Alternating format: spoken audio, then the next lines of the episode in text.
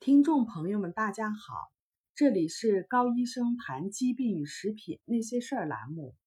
今天呢，我们接着上一期百年疾病的发展史，冠心病的前世今生，我们继续这个话题。上一期我们聊到现在的加工食品造成了我们的身体营养缺乏，以及心脏病的开始流行。美国著名的医生叫。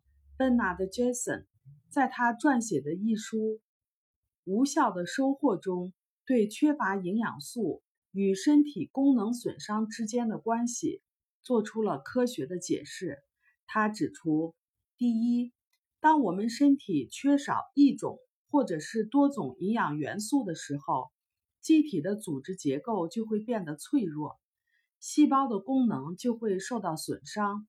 健康问题也就会由此而产生，因为不同的营养物质的结合，能够在体内形成关键性的物质，包括激素、活性酶和蛋白质等等。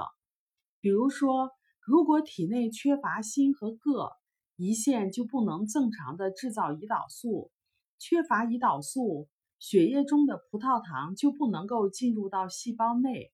结果就是糖尿病。第二，由于机体的组织和器官的构成不同，缺乏一种矿物质可能会导致某个器官的损伤更为严重。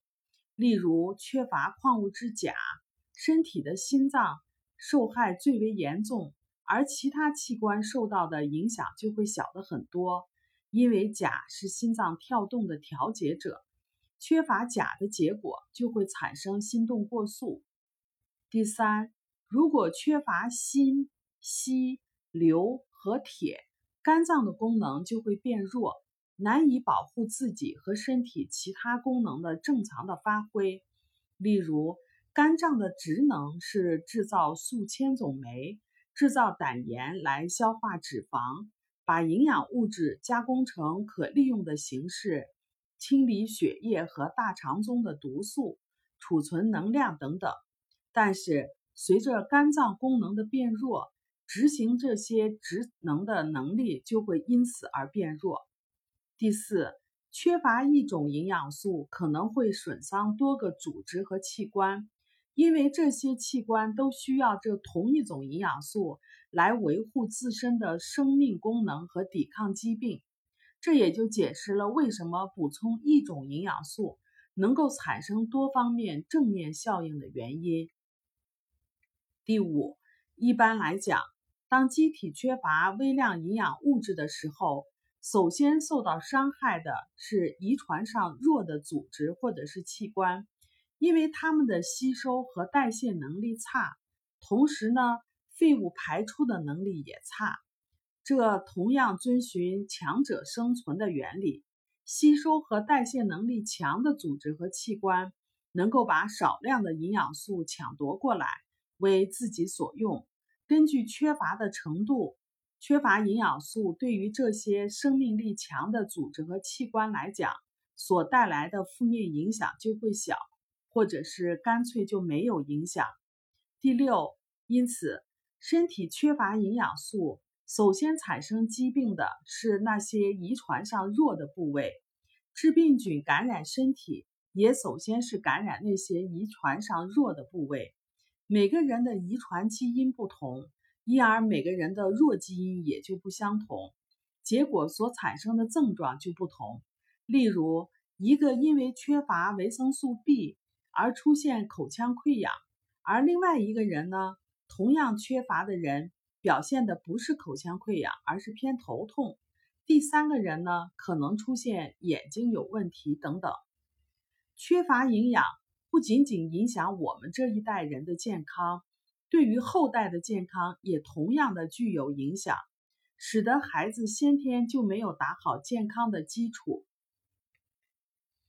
早在三十年代，营养学研究的先驱。叫做 Doctor Weston Price 医生就已经发现，当父母开始吃缺乏微量营养素的加工食品的时候，他们的遗传物质就会受到损伤，而产生劣质的基因。因为维生素、矿物质和蛋白质是遗传物质的组成成分，这种劣质的基因会与其他基因一同的遗传给下一代。五十年代，被誉为世界上最伟大的遗传营养学家，叫做 Dr. Roy 李的研究也具有同样的结果。这两位遗传学先驱的发现，被当今最新的表观遗传学所证实。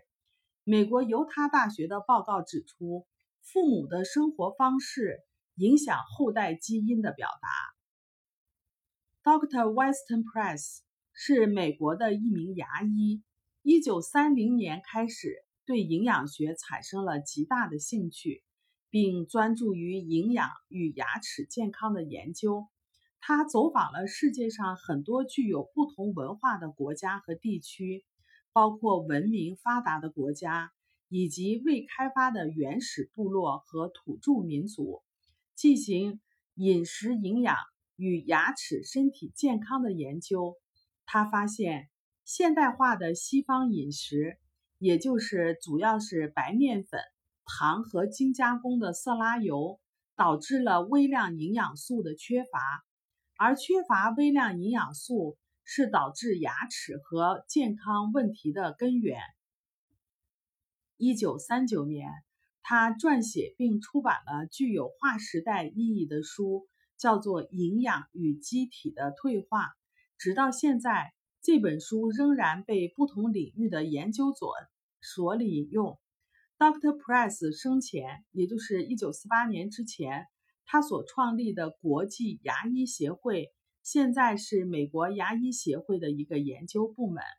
那么，让我们来看一看加工食品到底缺乏了什么。第一，它缺乏营养物质，因为微量营养物质在加工的过程中被丢掉，或者是遭受了破坏。第二，它添加了化学的物质。让我们来举例看一看小麦或者是稻米，它可以形象的说明食品被加工以后营养物质是如何的丢失掉的。小麦和稻米最外头一层是不能吃的谷壳，次外层呢是糠。骨壳和糠去掉以后呢，所暴露出来的就是胚乳，胚乳的下角是胚芽。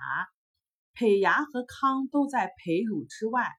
精加工的粮食，例如白米、白面粉和白大米，就是把糠和胚芽都去掉了，只剩了胚乳的部分。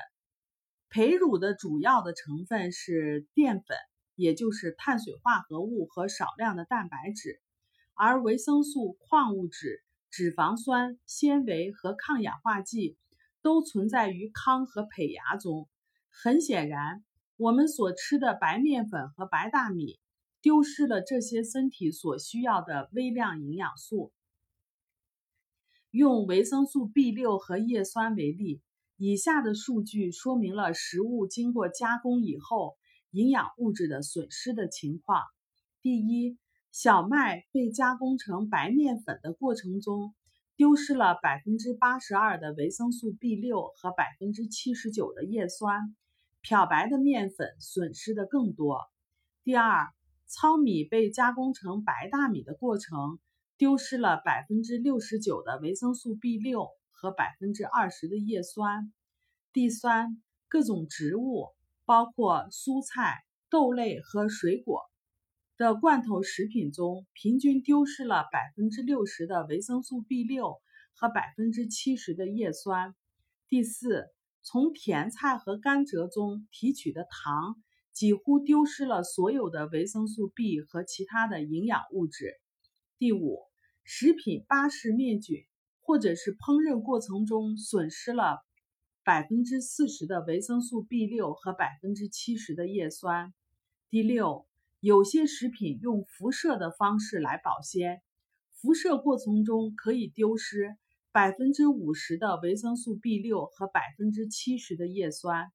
第七，牛奶在巴氏灭菌的过程中损失掉了绝大多数的维生素 B 六和叶酸。第八，精致的烹饪油比如色拉油、玉米油和大豆油等等，几乎没有任何的营养价值。它们丢失了绝大多数的维生素，其中包括维生素 B 六和叶酸，还还有丢失了抗氧化剂、矿物质和植物的营养素。从以上的数据我们可以看出，我们现在所吃的食品丢掉了绝大多数的微量营养素，造成了这些巨量营养素在我们体内代谢出现了问题，机体随即也出现了各种各样的问题。有条件的话，还是建议大家尽可能的选择天然有机的全食品。如果还不足的话，可以考虑补充食物中缺乏。但是机体健康所必需的营养物质，包括维生素、矿物质、纤维、抗氧化剂、必需脂肪酸和必需氨基酸。所以下一期我们介绍食品补充剂。好了，这里是高医生谈疾病与食品那些事儿栏目，我们每周一更新，敬请期待。我们也有微信群。感兴趣的朋友呢，可以搜索 ARNA 加拿大营养师公开课，ARNA 甲状腺问题讨论群，把您在生活中碰到的关于食品或者是营养方面的疑惑告诉我们，我们在群里面都会给您做一解答，请跟着我们，让您自己及家人变得越来越健康。如果您喜欢我们的文章，欢迎点赞、转发和谢谢大家。